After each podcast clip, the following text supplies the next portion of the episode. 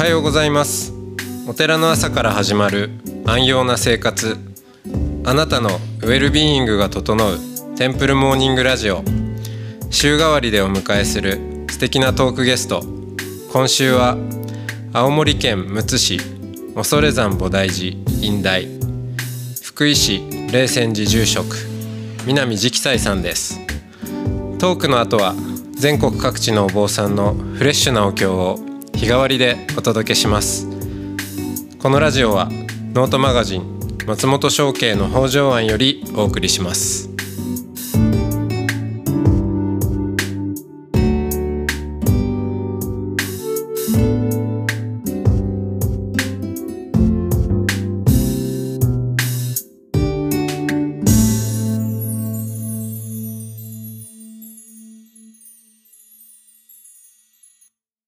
ようございます。おはようございます。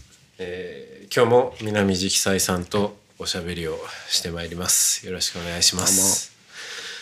えー僕があの最一番最初に座禅体験をさせていただいたのが、あのお坊さんだったのが東京の光明寺という、はい。まあ、まあ今も別に所属は変わらないんですけども、えーそこの近所に清勝寺というああ、あええ。そうか。ええあの時か。ええお寺がありまして。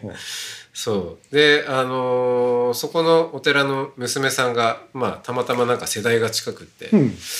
何でしたかね。あの頃はあ坊主 be ambitious あやってましたね。まあなんかいろいろそういうイベントとかもやってやられてたのでであのたまたまこうこう知り合ってお話をしていて「いや一回座禅ってちょっとやってみたいんだよね」なんていう話をしたら「あなんか今ちょうどうちのお寺にあのいい、えー禅の指導者のお坊さんがいるからちょっとじゃあお願いしてみようか」とか言って「あなんかわかんないけど、うん、お願い」って言って行ってみたら、えーあの直斎さんとマンマンツーマンであったというですあ、ね。一人で、一人、一人じいゃやーそうですよ、まあすごい貴重なのとなんともこう緊張感のある緊張感っていうか、えー恐れ多い感じだったんですけど。緊張させちゃダメなんだけどね。いやーでもそうですね。あのニコニコはされてないまあ、それは無理でしょ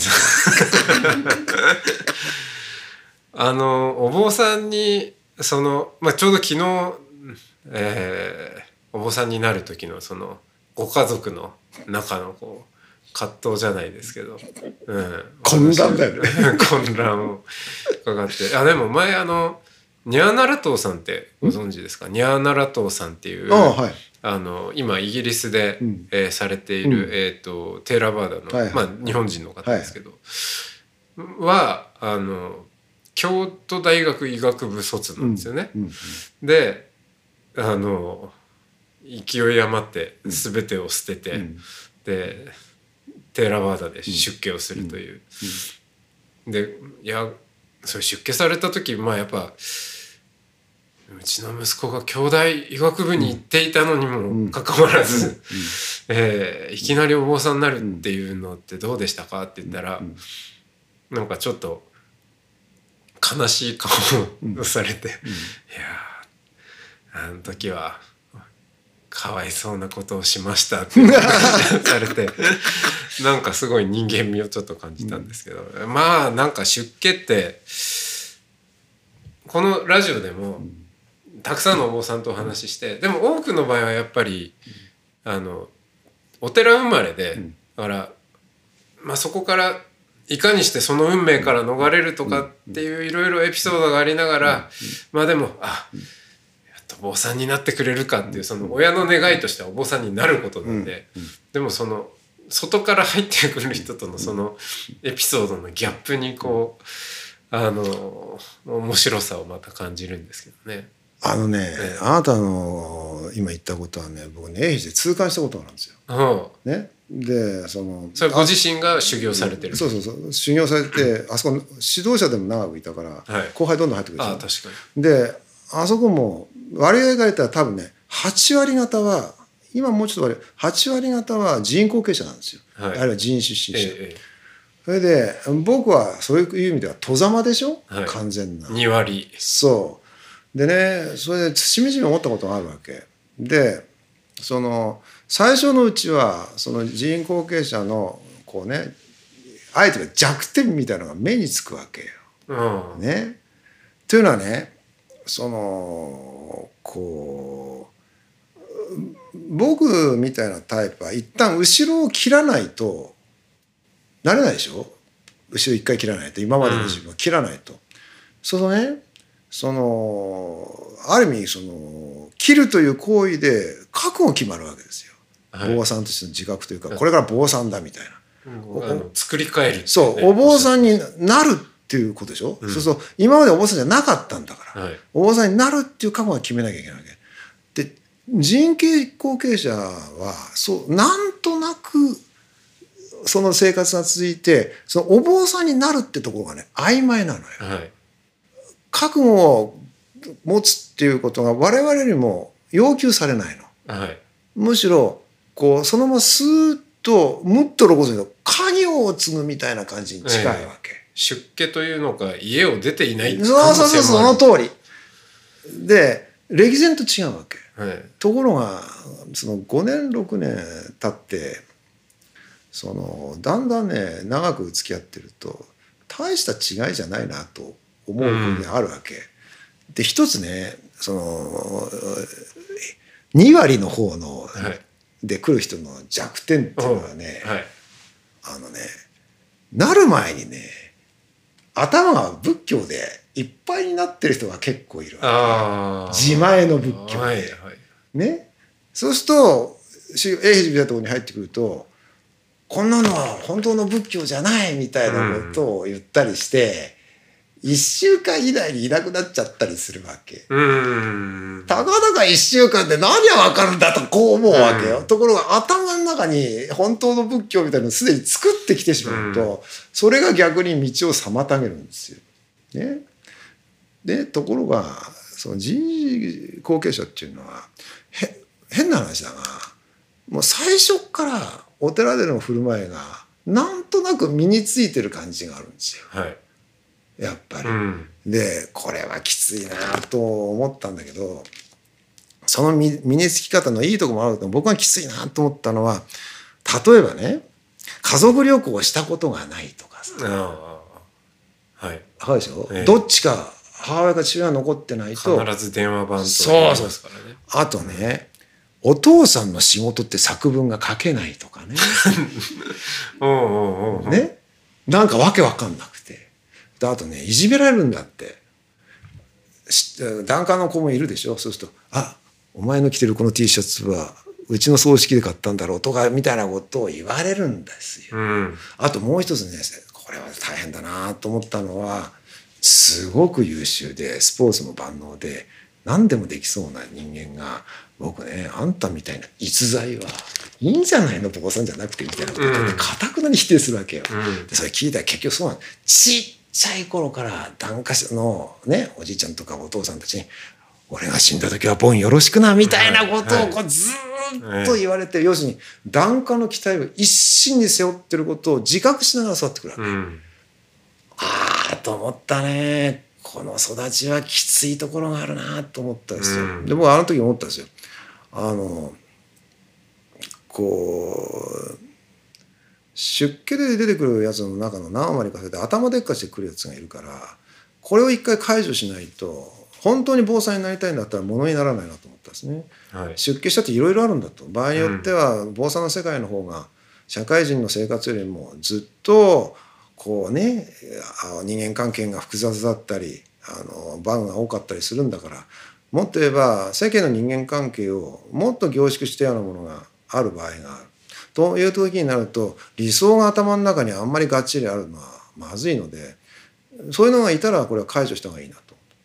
でもう一つその人種信者の場合はやっぱりどっかで全てをこう引き受けるでもうこっから先は僕はお坊さんで行くんだっていう自覚を持ってもらわなきゃいかんと思うんですよ。うんだから僕最初のねその若い人、えー修行僧に講義をする立場になった時にはいその毎年第一声で言ったのはですね波いるんですよ。でだその最初の講義の時第一声で言ったのは「お前たちはなんていうお前たちって言ったあ言ってたかあの時は君たちは 君たちはお寺をこの中のお寺の後継者がほとんどだろうって言ったらまあまあみんな黙ってるわけ。でお寺を継がないと思って来てるだろうがそんなことはないって言ったの。うんあなたが継がなくたって必要な大人だったら誰かが継ぐって言ったんですよ。ああじゃあ自分が継がなきゃダメなんていうのは思い上がりに過ぎないこう言うわけ。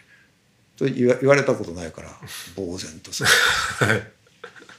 そこなんですよ。そのね、そのお寺で育ったってことはやっぱりね有形無形の財産だと思うんですよ。その財産を背負う覚悟を持ってもらいたいわけですようん彼らには。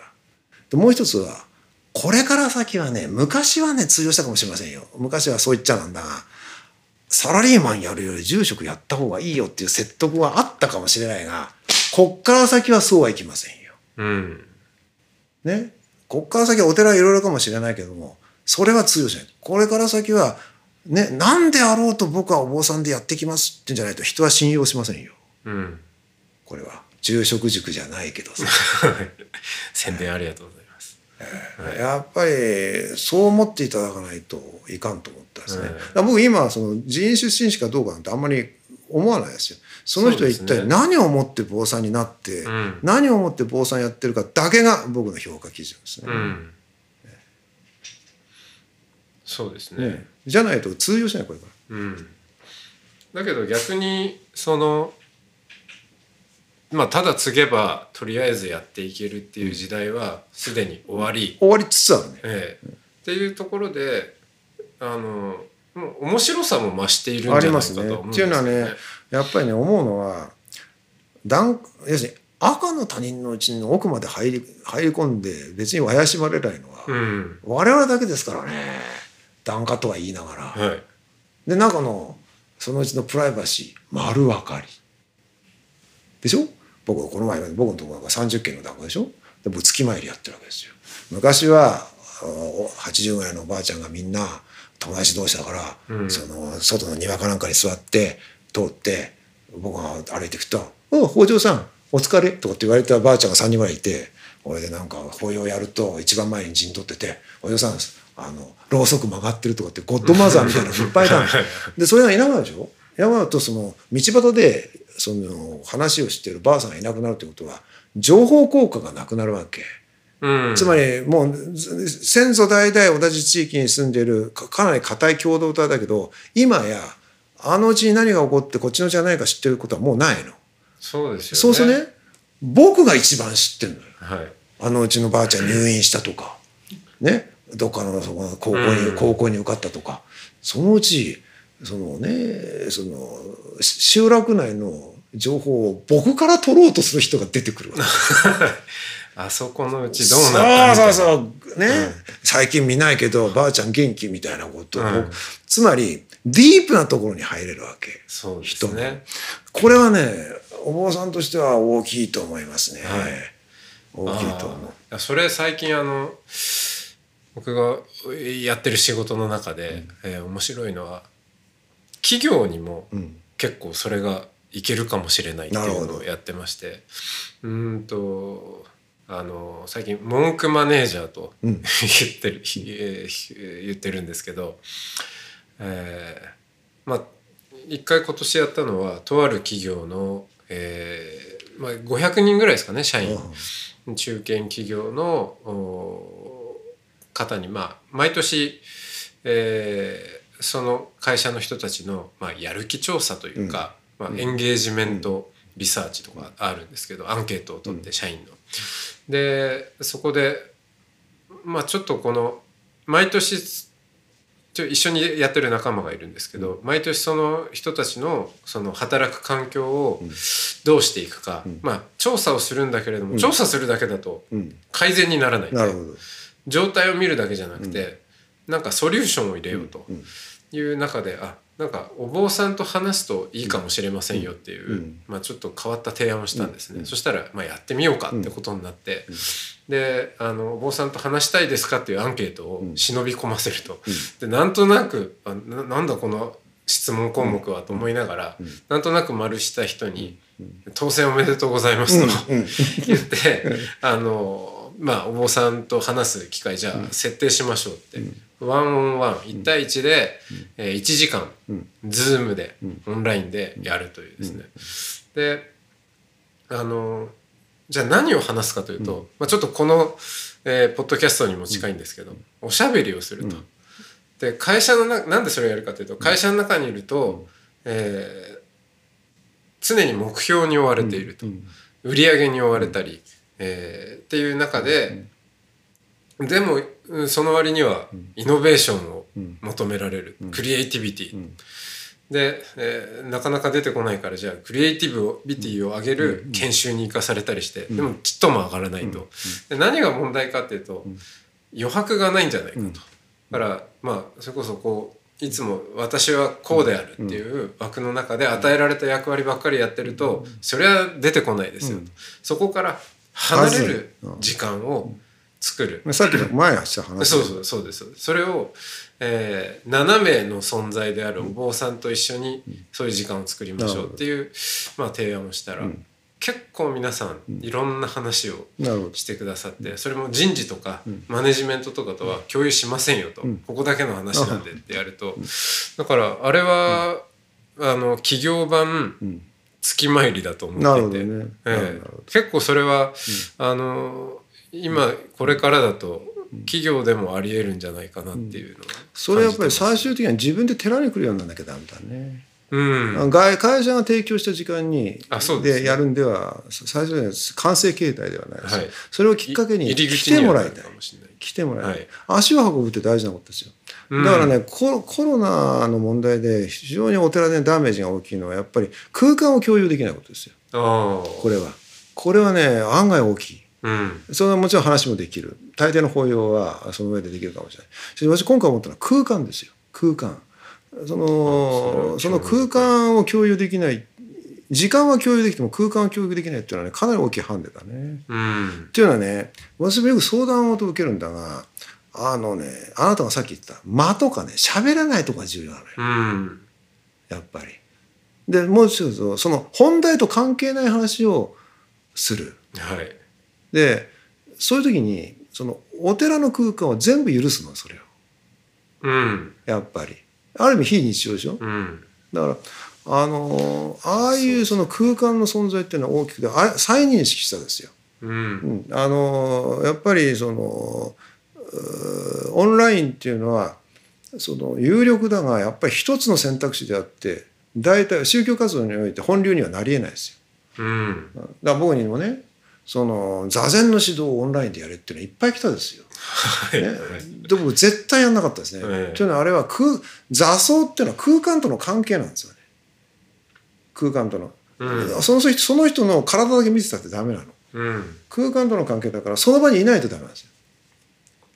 い綺麗に座ってても妙な力入ってたりね。ってのがあるからその場に行かないとわからない。だから下手な指導するよりもこれはもうコロナ終わってからやった方がいいなと思って。うんやりたすよ空間ですか？空間を共有するっていうのはとても大事。うん大事だと思う。やっぱりその存在そこに存在するっていうところに立ち会うっていうのはねとても大事ですよ。やっぱり時間だけでは限界があると思ったん。ですね。俺は大事ですよ。使えあの十分使えるとは思うが、うん。あの本流っていうかこれで宗教的なものをこう伝達しきれるかっつったらとても無理だと思ったんですよ、うん。やっぱ。あそれで言うとその、まあ、確かにそうだと思うんですね。であのオンライン法法要のオンライン配信なんていうのもちょっと話題になりましたけど、個人的には、あのそれをやるんだったら、映像なしで、ん。まだ音だけの方がいいんじゃないかかもしれないねなって思っていて。でねあのーあれいけない人はねああやって大変結構だと思うが、ええはい。僕のねアナログな感覚で言うと、はい。法要の前と後の方が大事なんだよね。あー。やっぱり。やっぱり。来るでしょ、はい。来た時「いやいややってあるじゃん」ね、でこっち来て。で終わった後に「いやよくねじいちゃんもう30何回忌だね」なんつう、うんね、俺で今日あ「彼はどうしたの?」って言って「いやあの今仕事が忙しくて仕事って言ったらどこそこで何やってるさへえ」とかね。そうするとなんかねこうその時の状況が分かるわけ。うん。でその後これは檀家でなくてもさっきおっしゃった檀家でないね。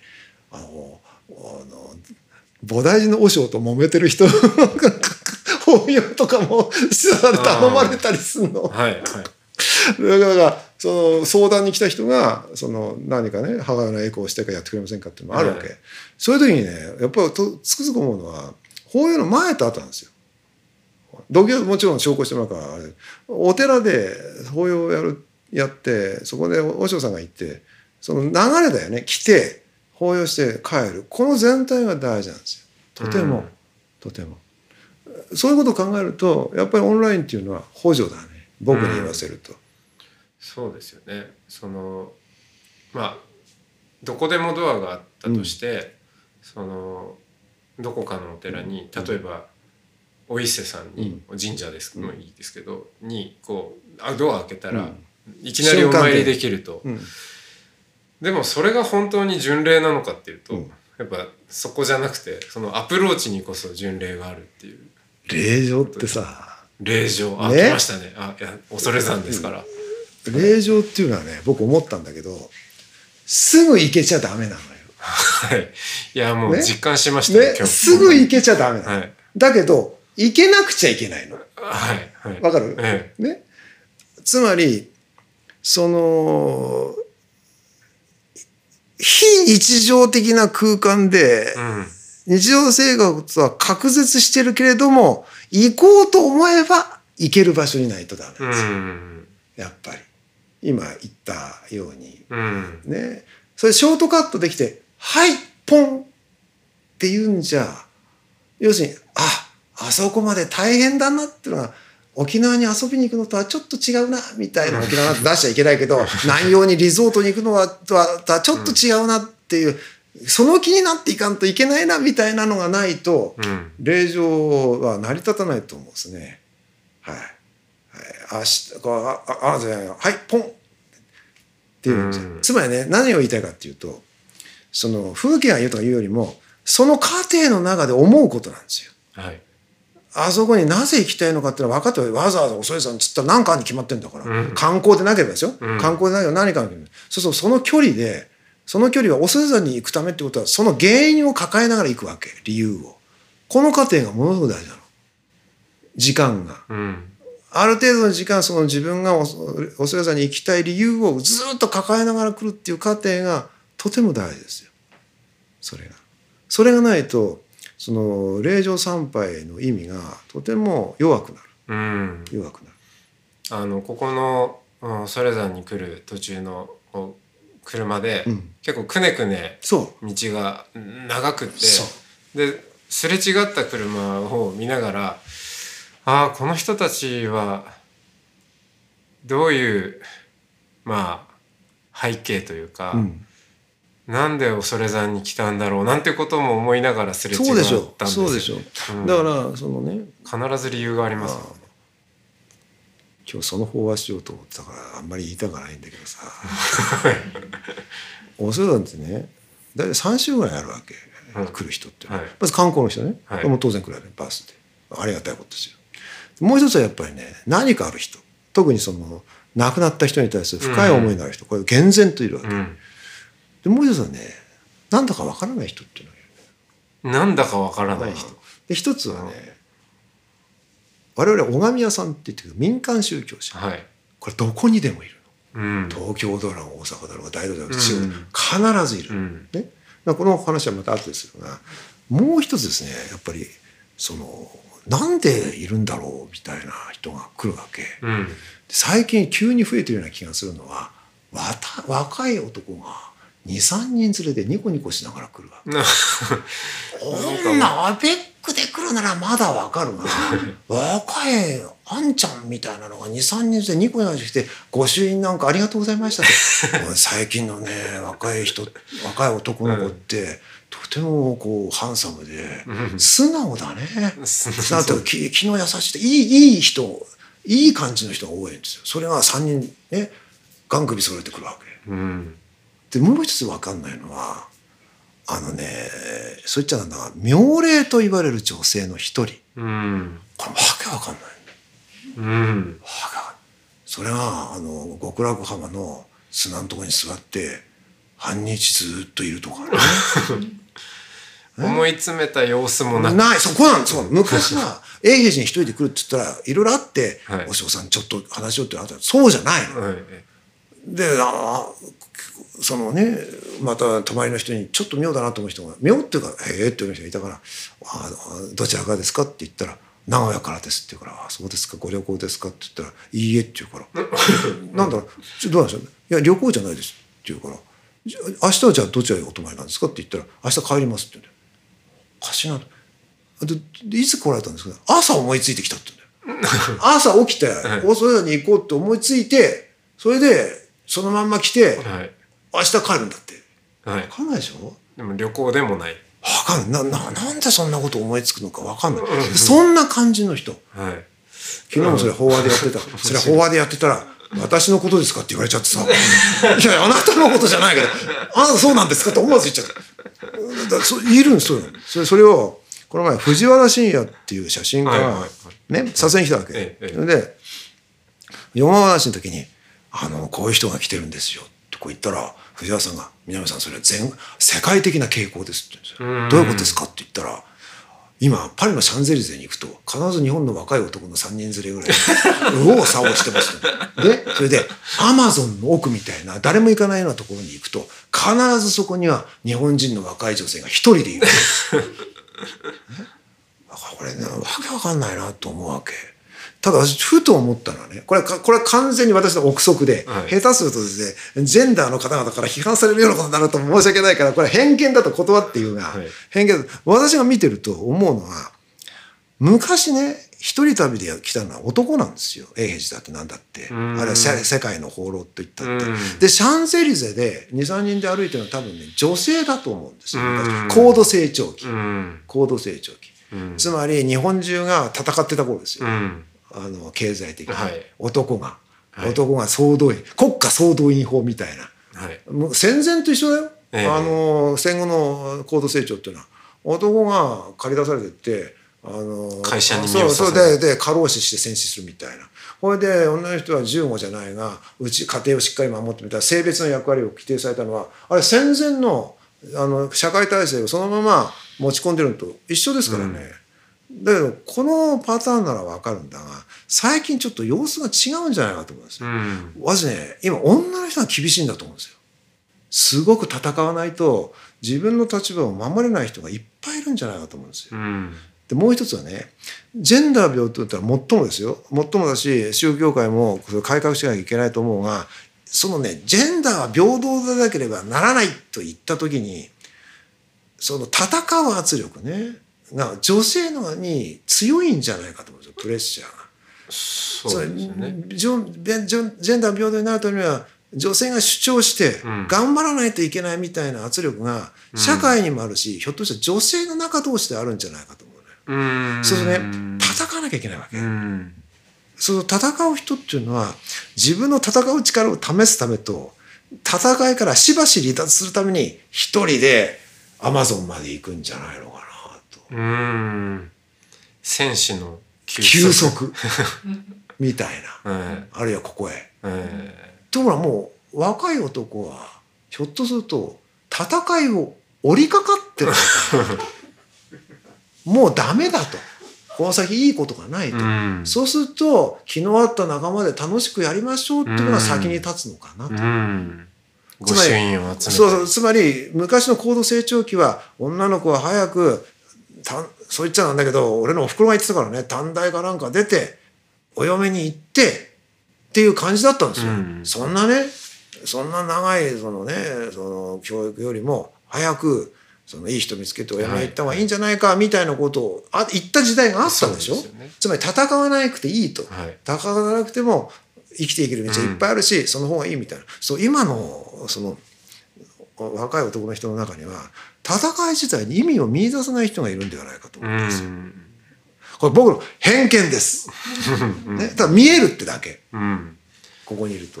ここにいるとああでもそれは面白いですね。ねここにいるとこうお参りする人の、ね、ちょっとかちょっと考えるきっかけにはなるんですよ。はい、なります、これ事実なんですよ。本当にいるんだからは3、4人でだからって。これで、きね、私のことですかっていう人がいるんだよ。そうすると考えるじゃん。はいなんか変だなという。ああちょっとじゃあ今日はこの辺でまた明日恐山の話をしたいと思います。ありがとうござはいい、ました。どうも。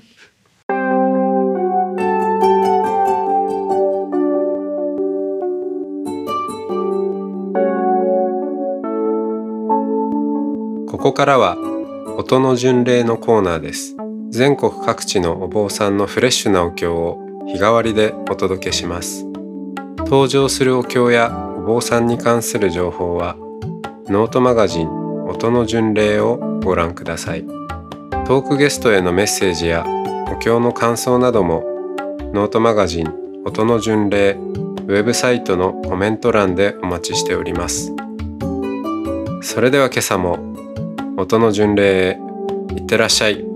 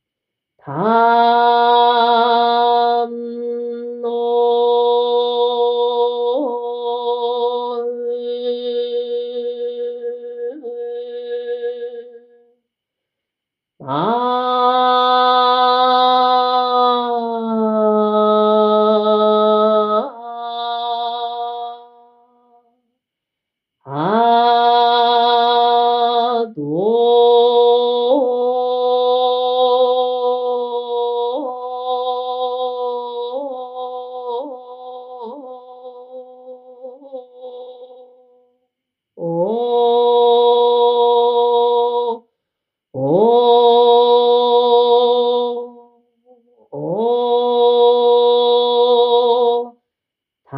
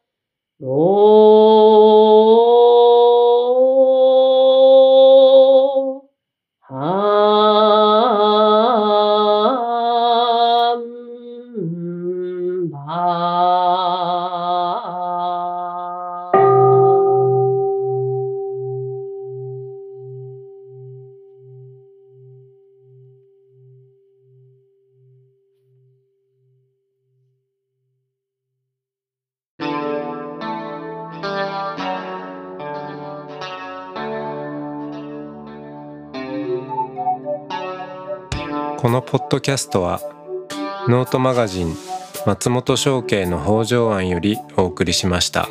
お経コーナーはノートマガジン音の巡礼のご協力でした。ゲストへのメッセージや番組の感想などはそれぞれのノートのコメント欄にてお待ちしております。それではまたテンプルモーニングラジオでお会いしましょう。